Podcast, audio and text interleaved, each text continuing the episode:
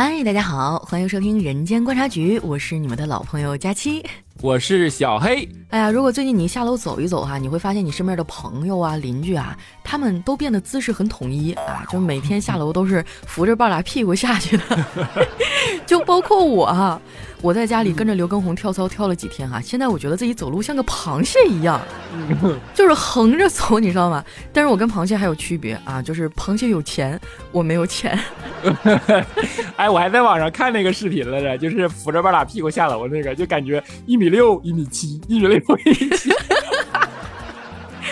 哎，我真的是这么多年哈，我有很多次想要去锻炼减肥的机会啊，但是都没有坚持下来。这一次也是因为封在家里出不去了嘛，就是天天跟着他跳嘛。刚开始跳的时候，我真的哈，我连五分钟我都坚持不下来，我就觉得，哎呦我去，我就就是喘不上来气儿，你知道吗？窒息了，脑瓜子迷糊，眼冒金星。但是现在我跟他跳一个《本草纲目》是没有问题了哈。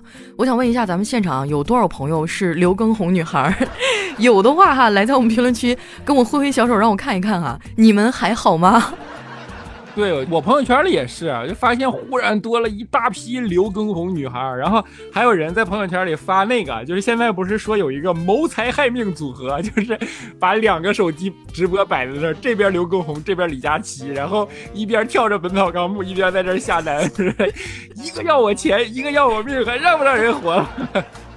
我觉得这还不算什么哈，最可恶的就是我那天啊，我跟着刘畊宏叮咣的一顿跳啊，给我累得像狗一样大喘气，然后跳了大概有半个小时以后啊，他跟我说，哦，今天的热身完毕了哟，热身结束，我们正式开始对吧？对对对，我就当时我就觉得我是谁，我在哪儿，我在干什么？哎，确实这是就是怎么说来着，健身教练的惯用伎俩啊，让上来就骗一帮负心汉。我说实话哈，我真的以为我都这个岁数了，我应该不会再有那种小鹿乱撞的感觉了哈。但是自从跟了刘畊宏跳了那个《本草纲目》以后，我天哪！我测了一下我的心率，都快飙到一百七了。你那不是小鹿乱撞，你那是心跳乱蹦。咱就是说，看别人的直播要钱，看这个男人他要命啊！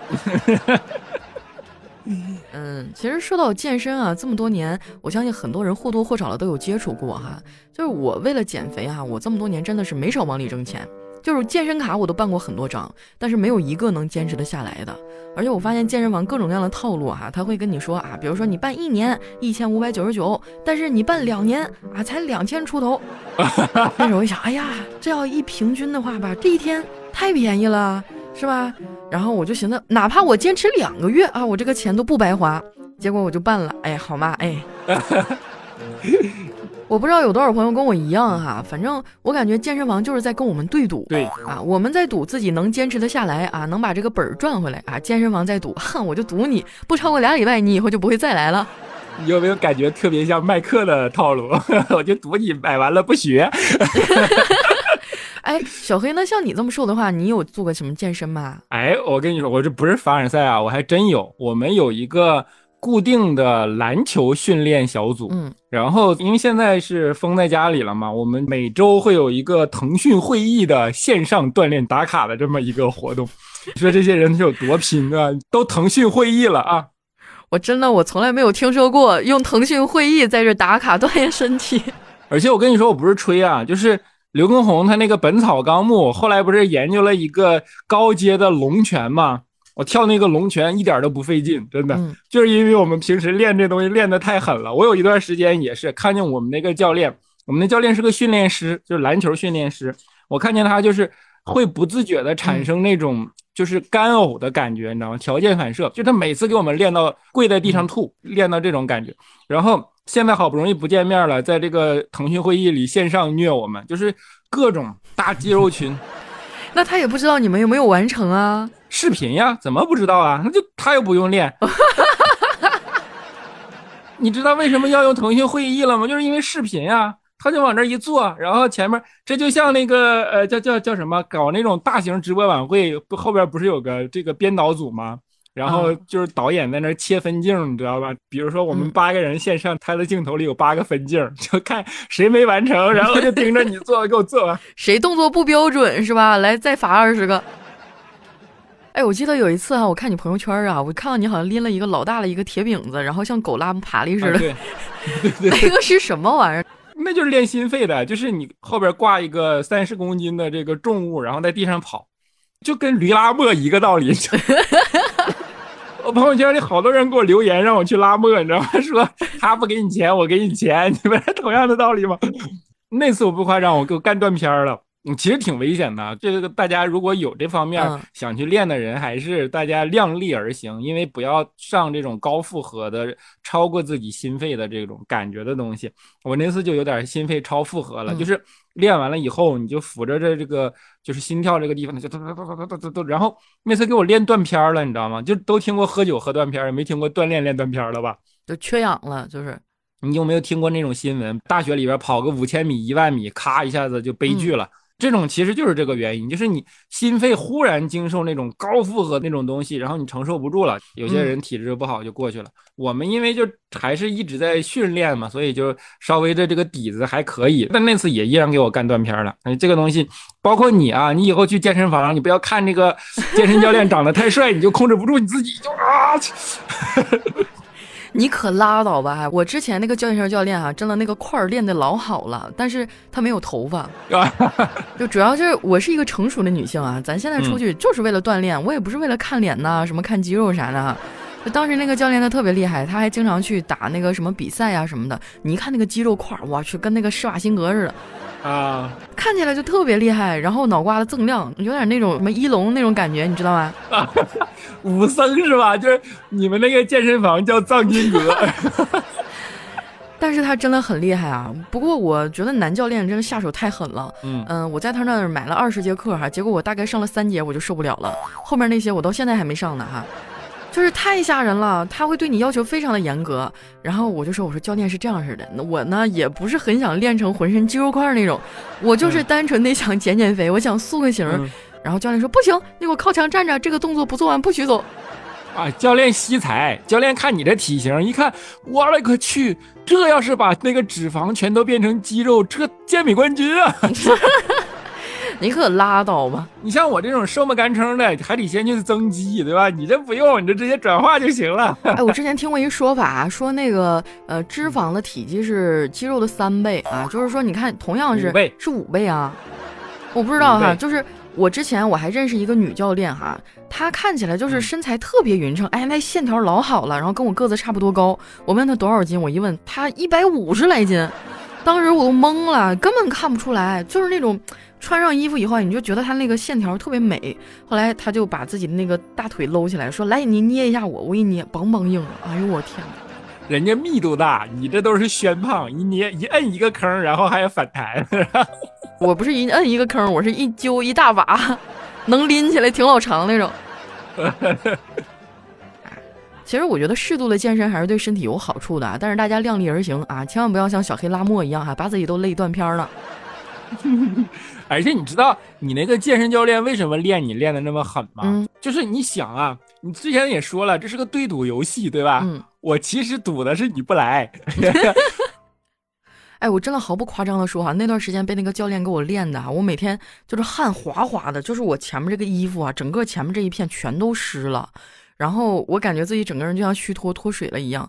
后来呃，练了大概三节课吧，我实在是坚持不下去了。嗯，就是我已经形成条件反射了，就是我一想到教练那个闪闪发亮的大光头，我就腿肚子抽筋，你能想象得到吗？已经不能看亮的东西了，是吧？对我无法直视电灯泡了，已经。回家一开灯，哎呀，怎么腿肚子抽筋了呢？嗯，就是我这么多年其实办过好多张健身卡哈，呃，我甚至就是在嗯上个月啊，就我们这儿还没有居家隔离的时候，我还办了一张卡。嗯，我知道自己可能健身是白扯了哈，然后我就买了十节课去学游泳，学的蛙泳、自由泳，然后专门办了一张卡，那卡齁贵，你知道吗？因为有游泳池嘛哈。结果好嘛，我办完第三天，哎，就关闭了。我到现在哈，我可能连蛙泳的姿势我都有点想不起来了。他再不开业的话，我真的我可能就已经忘了。再不开业的话，家里的饮水机都不够喝了，是吧？我跟你说，佳琪是抱着那种态度去的，就是。健身这个东西，光练力量不可出汗，对吧？我这没有啥能从这个健身房拿回来的东西。现在往泳池旁边一站，孙子，你不收我钱吗？今天我一定给你喝回本儿，我跟你说，把你池子里的水喝光。我之前还办过那种健身卡哈，就是包月，包月哈，一个月三千块钱啊，你乍一听好像挺多哈，但是他有一个条件，就是说这一个月哈，你随便来啊，你什么时候找教练上课，哎，教练都给你上，你提前约个课就可以。当时我一寻思啊，平时买一节课哈三四百块钱啊，这三千块钱一个月，我上十节课我就回本儿，我上二十节课，哎，我就相当于我又赚了三千。这么多年，我被健身房坑了这么多钱，我这次我非得捞回本儿哈！我一个月我去三十趟，我给他平均到一百块钱一节课，我把教练上到怀疑人生，我月变藏经阁是吧？然后当时我就办了，我当时交了三个月的钱啊，对于我来说真的就是挺肉痛的。但是我一想哈，钱都交了，我肯定得去哈，就是为了摊薄我这个每节课的这个费用，我觉得我也得坚持哈。结果到后来确实头一个月坚持的挺好，上了十节课啊，就是里外里算起来没赔啊。但是后面两个月真的就是划水啊。所以我觉得从南京到北京，买家没有卖家精哈。就是健身房这些教练，他真的是把人的这个惰性哈，人的这个思想拿捏的死死的。你这个让我想起了那个读书会的打卡群，就是你知道有一些读书会收钱怎么收吧？就是这样，哎，就是我只是举例子啊，并不是说真的收这么多，一个月三千，然后呢，你先给我交五千，咱俩对赌，如果你每个月坚持打卡三十天，然后这个读书都读完了，我退你四千，只收一千。如果你坚持不了，然后呢，就是比如说从这额外多的那两千里我再扣，到最后你一天都没有坚持，五千块钱我全没收。这到最后好多人其实就最后输了五千块钱。哎呦，真的，我看我身边有很多人，他们都特别爱看书啊。就是他们报这种班的话，估计也挣不着他们什么钱。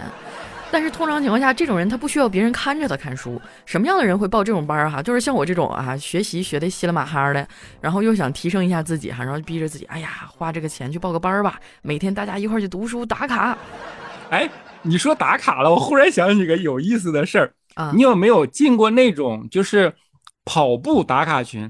比如说每天五公里。哦，然后塑形跑步打卡群，谁如果今天没有打卡，就往那个群里发红包。有进过这种群吗？我我有进过，但不是跑步的啊。我们小姐妹建了一个跳绳群。嗯，哎，就一个道理。我跟你讲，有一个有意思的就是我们之前有这样一个群，然后是五公里打卡，就是每天五公里打卡，大概五六个人，大家就约定说咱们塑形，然后每天五公里在这里边打卡。如果谁不打卡，就在这里边发红包，就当给大家的辛苦费了。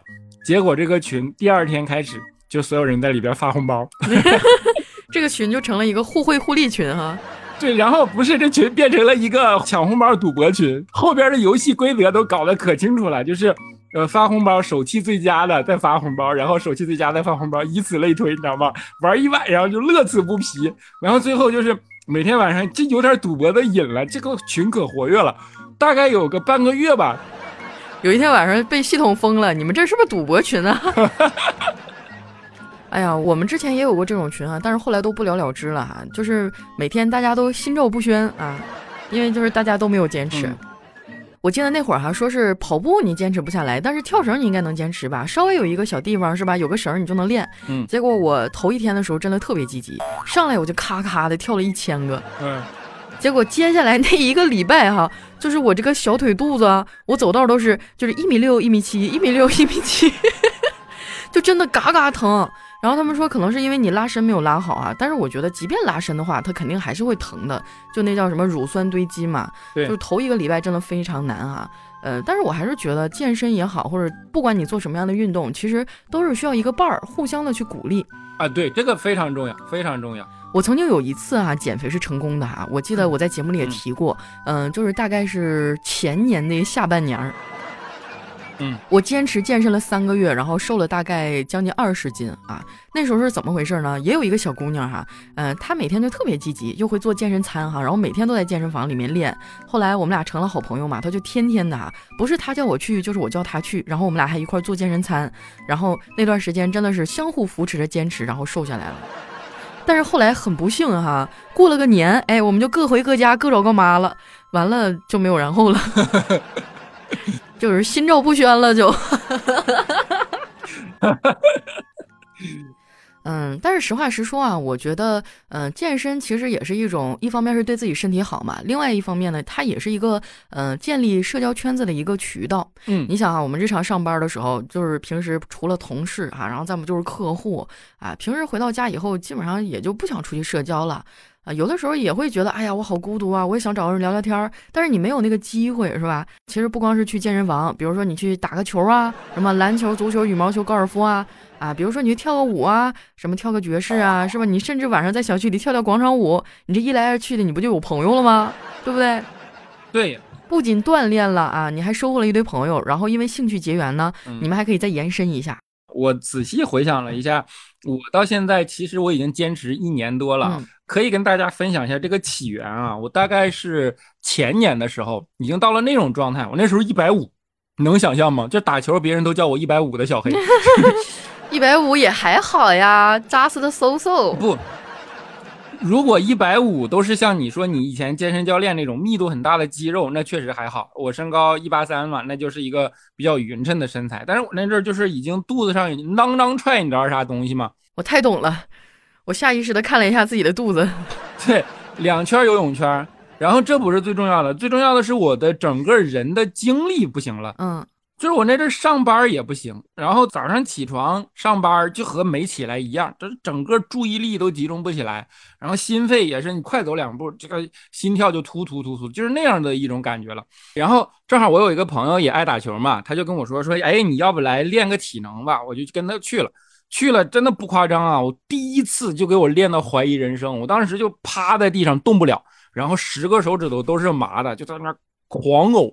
干呕也吐不出来的东西，没有什么夸张的动作。大家如果练那个刘畊宏，你知道龙拳有个动作是半蹲，对吧？对，你就半蹲，保持这个姿势，然后从底线这头一直横跨到那头再回来，就这一个来回，人就完了。就是当时就是这种体能，就给我练的就不行了。然后就坚持了一下，也是就是因为朋友监督嘛。我们当时大概呃群里有十几个人，然后这十几个人其实平时大家。以前都不太认识，就是因为这个事儿，大家就组了这么一训练的小群。现在我们都是反而因为这件事儿变成了还挺好的朋友。然后等到你看我发朋友圈，其实我已经练了一年了，就是每周训练一次这么一个强度，已经一年了。这个时候可以上三十公斤重量的，就是负重的这样往前跑了。我们那个训练局是早上九点钟开始，所以还要起大早。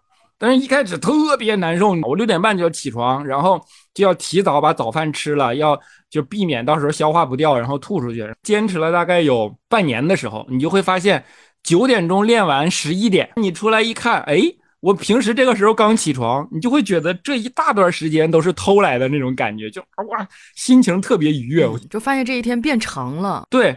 然后练完了以后，神志清明，注意力集中，干什么都是这种感觉。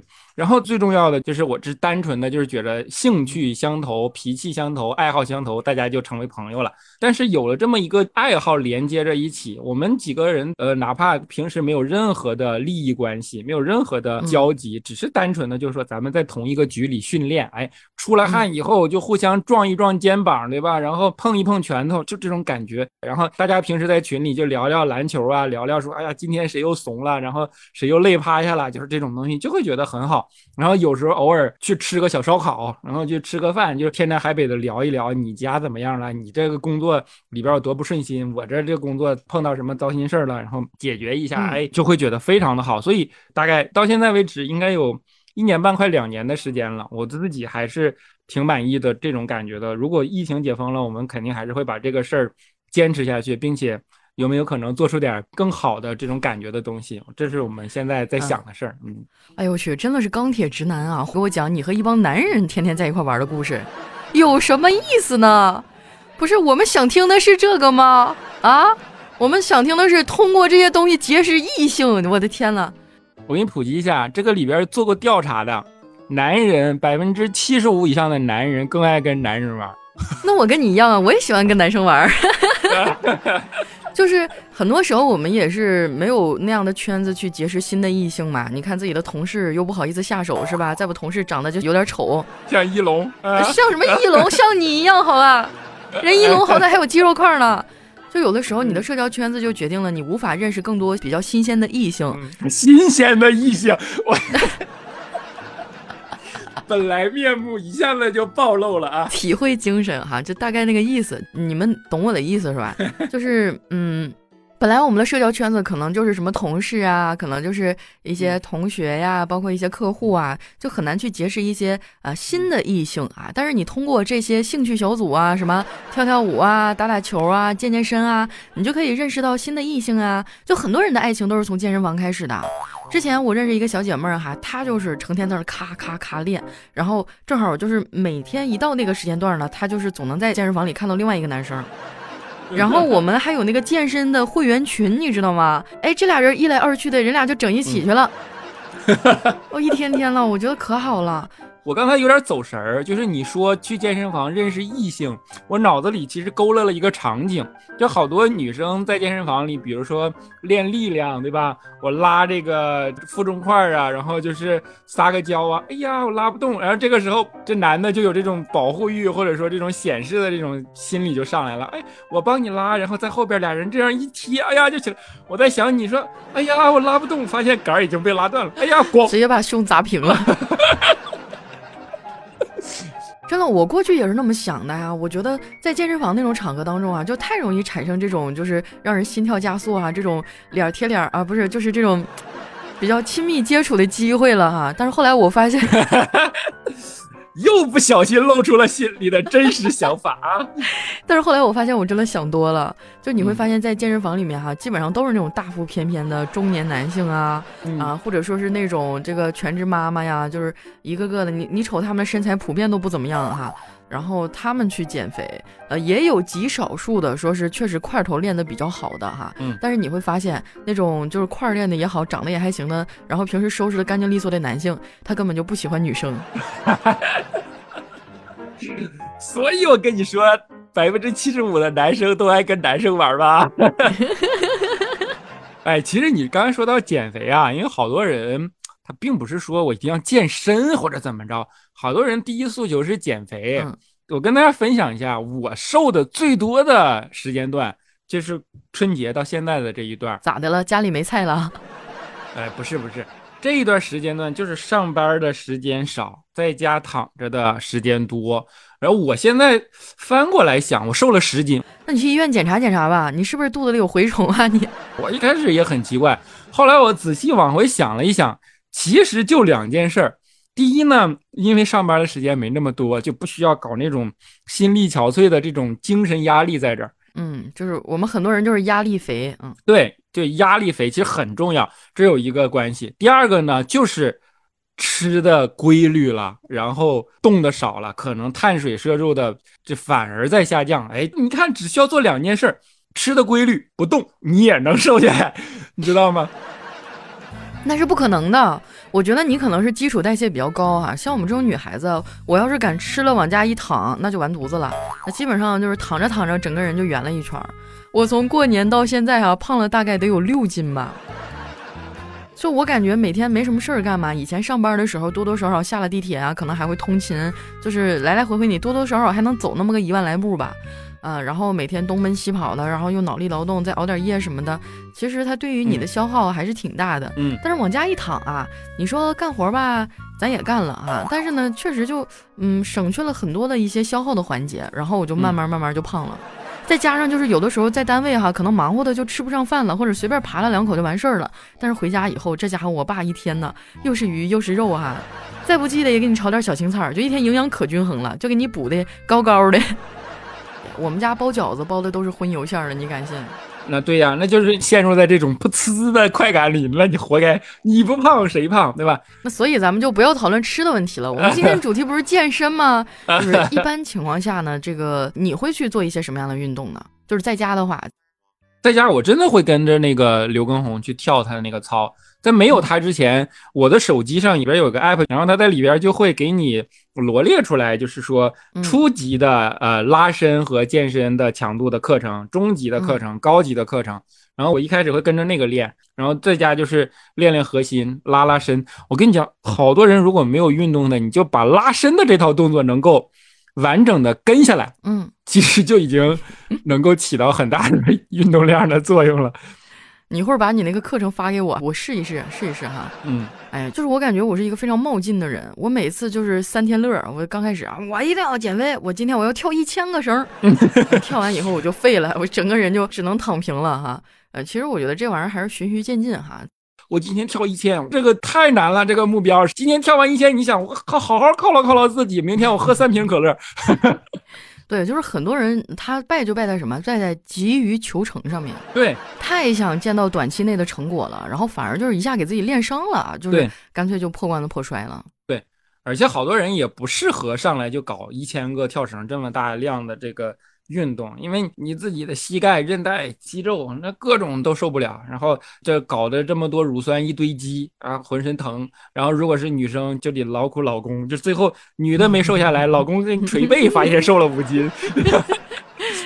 哎呀，反正我接下来时间我再健身的话，我就不去做这种运动了，因为像我比较胖嘛，我要是去大量的跑步啊，或者做别的，是比较伤腰椎和膝盖的。就是大体重的朋友们哈，一定要记住这一点啊，你千万别把自己的膝盖伤到了。我有一朋友就是，就有一段时间是跑步还是怎么着啊，然后他那个半月板就伤了，就是现在连打球什么的都整不了了，就是你那块磨损了以后，他就完了，他就不可能再恢复好了。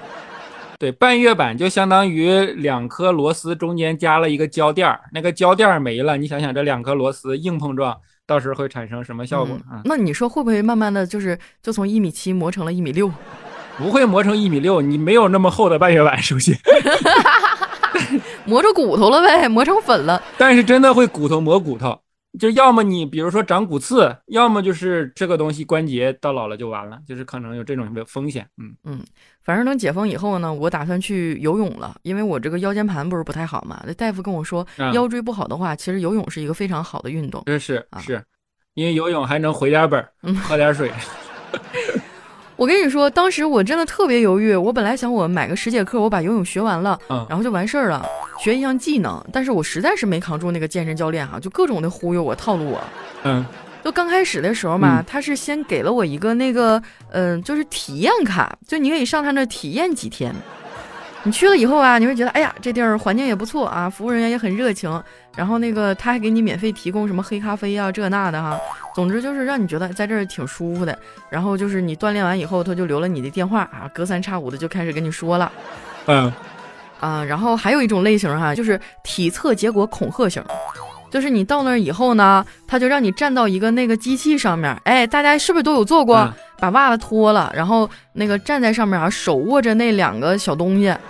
嗯，然后静静的等那么个十秒八秒的，然后他会给你机器上打出一张单儿啊，说你的什么肌肉含量多少，脂肪含量多少，什么骨密度这那那这的哈，专业的咱就不懂了哈。然后就是他们就会有很夸张的说你身体的问题，我感觉你要是不去办这个卡，不去锻炼的话，好像下个月你基本上就和这个世界告别了 那种感觉。很多人都是受不了这个心理压力，觉得啊，我现在身体已经这样了吗？然后后来就是乖乖掏了钱，嗯。我认识一个人民币玩家，是谁？我先不方便说出来啊。就是啊，你这么说，这人我肯定认识，是吧？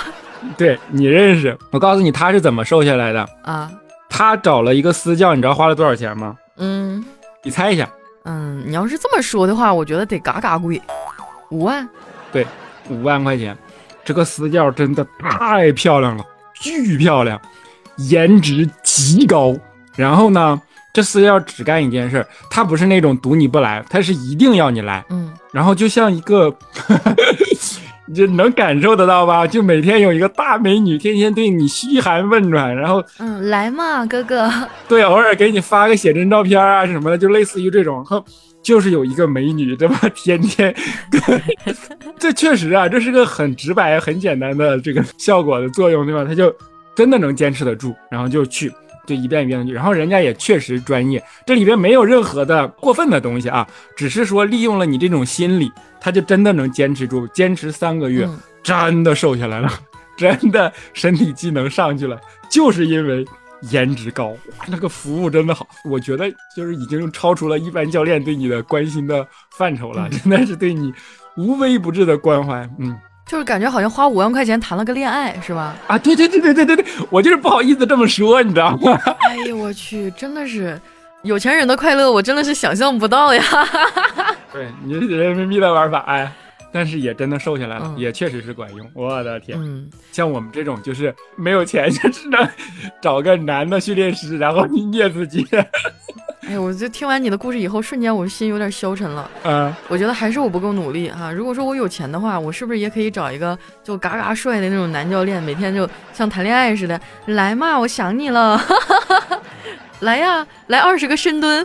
不，你去蛙泳，你蛙泳一抬头就看见他，对吧？一下去六块腹肌，一抬头这一张英俊的脸，下去六块腹肌，啊哟，你是不是蛙的很快乐？你想象一下，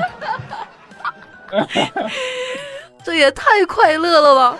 我想象一下，我都觉得不行了，我得赶紧去搬砖，马上去挣钱，我要享受这种快乐。哎呀呀呀，跑题了，跑题了，跑题了啊！嗯。是我们不能传达这种不健康的思想啊，就是还是希望大家 就是多通过这些锻炼，然后提高自己身体素质吧，多交交朋友啊。嗯，他可以结识异性，但是咱们不要通过这种方式来结识异性哈。嗯，对，嗯，对对对。硬往回拉呀，这是 自己给自己设立目标啊，然后要身体机能动起来呢。嗯，所以我现在反思了一下哈，你说我当年健身都没有坚持下来，是不是因为我的教练不帅啊？是因为你钱不够，你的健身教练不帅不是他的问题，是你的问题。就像贵不是他的问题，是你的问题，你知道吗？我就记得那回哈，就是每次健身教练催我去健身的时候，我感觉我都是特别头疼，我就开始想各种各样的理由哈。我感觉那半年我似乎所有撒谎的这个技能都点在这个健身教练这儿了。就是健身技能没学会，写小说能写了，会编故事了。对，比如说哈，有一次我们教练问我说：“哎呀，你今天怎么样了？”最常规的说法就是：“哎呀，不行了，我大姨妈来了，我肚子疼，去不了了。”这个他肯定不能强迫我吧，但是后来用的多了也不好使。那教练说：“你要不你上医院看看吧，这一个月都来四回了，这血崩了你这是。”对，然后还有一次我说：“教练不行了，昨天练太猛了，我脚脖子崴了，我动不了，我不能下床。”我教练说：“那没事啊，你可以来，我们做一做上肢运动嘛，我们可以举铁。”然后还有一次特别尴尬，你知道吗？我跟我教练说我出差了，结果。因为那个健身房离我家特别近嘛，我们楼下呢有一个小商业区，然后有一家肯德基，然后我去肯德基兴高采烈的过去的时候，我碰到教练了，然后教练他就那么笑哈，他那么看着我，他也不说话。我说教练，你相信吗？我就是过来看一眼，我不吃。我听说今天搞活动，我过来凑个热闹。我过来过过眼瘾。对呀，其实我就觉得这么多年的撒谎技能哈，真的是在去健身房这个过程当中练的是炉火纯青了哈。在这里呢，我也对我的教练们说一声对不起，我没有成为让你们骄傲的学员。其实我觉得锻炼这个事儿吧，只要你有恒心有毅力哈，在哪儿都一样。你看像我啊，我只有说是花了钱啊，我觉得肉疼，所以会督促我去健身。但我有一小伙伴啊，他就是呃这段时间在家里，他买了一个那个呃动感单车。嗯。他就每天一边看电视一边搁那咔咔骑，然后他也瘦了，他就一直在跟我强力的推荐那个动感单车。我有那么一瞬间的心动，但是我没有买啊，因为我想起了之前我那个落灰的跑步机。最后发现你就是瘦没瘦下来，然后你家多了一批健身器材，什么跑步机、动感单车、划船机。对，就是差生文具多，你知道吗？你别看我不咋动哈，我之前我买过一个跑步机。然后我还买过那个杠铃，你敢信吗？就十五公斤一个的那个。我还买过瑜伽球、瑜伽垫儿，然后还有那个拉伸的那个带儿，然后还有什么？我还买过那个沙袋，说是那沙袋绑在腿上出去跑步，屁嘞！我就 不绑腿，我都没出去跑过。然后买过什么跳绳啊？我就各种各样的东西。我甚至还买了一个智能拳击球。我觉得你去开个健身房吧，不然实在有点可惜了。哎呀，还有什么拉伸的那个板儿啊，等等的哈，就是只有你想不到，没有我买不到，真的。但是现在我看起来也有用上的，就是我们家那个瑜伽垫儿啊，就是我每次我心血来潮的时候，我都会把它铺到电视前面，然后趴在上面看别人在这跳操。最后发现，哎，这个角度不错，然后瑜伽垫上抠俩窟窿，这边放可乐，这边放瓜子儿，是吧？但是咱不得不说啊，好的身材呢，确实，呃，也是就是对异性比较有吸引力吧。你看到街上走过一个身材很好的人，这意味着什么？意味着他一定是一个比较自律的人，他肯定是生活更加的健康啊，他是一个加分项。但是呢，就是咱也量力而行，别强迫自己哈。有些人，他天生他就是个小胖墩儿，他就是瘦不下来。我们要做的就是健康就好了哈，咱也不一定就是一定要个个都练的那块儿啥的，那也不现实。我之前听过一个特别现实且扎心的言论，他他说人啊，只有二十岁的时候看脸，三十岁以后全看自律和钱。嗯，对，就是你看那些身上块儿练的特别好，我之前有听说过哈，说健身是什么？健身你要是想健得特别好，那是一项非常烧钱的运动。嗯。你要各种的去上课，各种练，然后你还要吃各种的补剂，甚至要去打一些比赛啊，等等的，就是其实它是一个非常烧钱的运动啊。所以对于我们普通人来讲哈，我们就是为了健康。而且我觉得健身房的钱其实咱也不白花，它还有很多其他的作用啊。比如说，我就没事夏天的时候，哎，对，你想哈，就在那儿练一会儿，出个汗，在那儿直接咔咔洗个澡。你知道我报的那个健身房它有多牛逼吗？它的那个浴池整的老好了，里面甚至还给你配了一个搓澡大姨。甚至还有推奶，你知道吗？就是，哎呀，就是方方面面。东北洗浴文化，这个是对，对吧？就是一般的健身房，你可能就是稍微冲一下的呗。他那健身房，他那个洗浴整的老好了。就是我觉得哈，哪怕我这一年当中我没有去健身，建构这个让我觉得回本的程度，我就是光去洗洗澡啊。洗澡我得洗够了，是吧？对，光洗澡我也洗得够。还有很多啊，就是他那健身房装修的特别好，哎，就是特别高大上，特别出片儿。有很多女生到那儿，你看哈，没举几下铁，然后上那咔咔一顿拍，拍完了以后走了。啊啊啊啊！所以以后办一个健身卡嘛，你就问你这有大姨吗？有没有搓澡大姨啊？搓澡大爷。好了，这扯的就稍微有点远了哈。其实今天我们主要就是跟大家聊聊健身嘛。啊，因为最近这个健身热潮，它其实呃也是有一些深层次的原因吧，说明我们每个人呢都是有提高自身身体素质的这样一个需求。但是还是那句话哈，量力而行啊，咱们先从小的目标去培养，先培养出这个习惯。还有一个呢，就是呃要给自己一些多样性的选择啊，你不要每天我这说着跑步啊，我这一年我都跑步，那其实真的很难坚持下来。你可以今天跑步啊，明天跳绳啊，后天跳操啊，大后天晃呼啦圈啊，是吧？多多体验不同的运动，嗯，你别上来就一千个跳绳，然后就给自己劝退了啊！对对对，就我就是一个最好的反面例子哈，当时就床上躺一一个礼拜都没下来，嗯，啊，然后还有就是健身过程当中要注意一些事项哈，比如说你健身之前一定要热身啊，一定要拉伸。对。我之前有一次就是呃，因为我游泳嘛，游泳之前我就没有拉伸，没有热身，嗯，结果下去以后我就抽筋儿了。得回教练在旁边，那我还咕咚咕咚喝了好几口水呢。当时我觉得吓死了。你就是为了多喝几口水。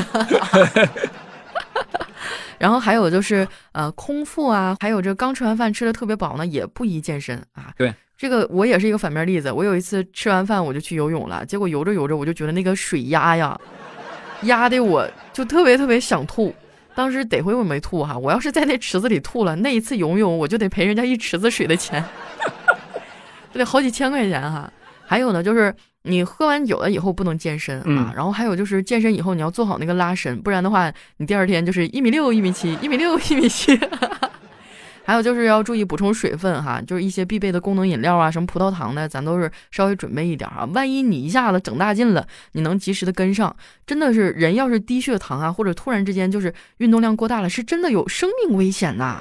是的，是的，低血糖是非常有危险。嗯，对。还有就是避免过激运动哈，咱循序渐进，慢慢来哈，总有一天我们都可以收获自己理想的好身材啊。那今天我们也是聊了这么长时间了哈，希望给大家在欢笑之余能提供那么一点点的帮助吧哈。也是分享了很多我们俩的事儿哈，其实主要都是分享我的糗事儿。我觉得你的健身状态还挺好的。哎呀，其实反正咱俩也没有面对面对吧？我有很多糗事儿，我没好意思跟你说。当然都健身了对吧？我肯定把正能量的这个部分给你展示出来嘛。啊，多多少少中年男人为什么去健身呢？哈，就有点力不从心了啊。对，还是要点面子的嘛，对吧？所以说，啊，还是我懂你，对吧？不宜多展开啊，不宜多展开啊。然后我俩做了一期节目了嘛，也是想跟大家分享一些这些经历，然后以及我们自身的经验也好，教训也好，希望能够对大家有点帮助啊。欢乐之余，能够给你的健身计划提供这么一点点信心，哎。那我们没有白分享这期节目，嗯，对吧？所以接下来呢，如果不管是你有什么健身计划呀，或者说你喜不喜欢健身，以及在健身的过程中有没有什么发生过有趣的事儿啊，以及我们没有触碰过的知识盲区，哎，嗯，都欢迎你在节目的评论区里来给我们分享以及科普一下，让我们也开开眼界，对吧？当然，最重要的是，如果你觉得这期节目还不错的话，欢迎给我们点点赞，然后收藏一下，转发一下，让你的朋友们也知道一下，要像刘畊宏一样，你让我们也感受那些增长粉丝的喜悦嘛？啊，不止增长肥肉有喜悦，增长粉丝还是更喜悦的啊！哎，我估计这期节目上线以后，我们的播放量就破一千万了。哎。咱们节目做了半年，现在播放量破一千万了，真的是一个特别好的成绩哈。嗯，我希望新的一年我们再接再厉嘛，也希望大家能够继续支持我和小黑的节目。嗯啊，然后多多的给咱们点赞哈，订阅一下我们的专辑《人间观察局》，每周日呢都有不同的快乐在这里等着你。那好了，今天就先聊到这儿吧。我是佳期，我是小黑，我们下期节目再见喽，拜拜，拜拜。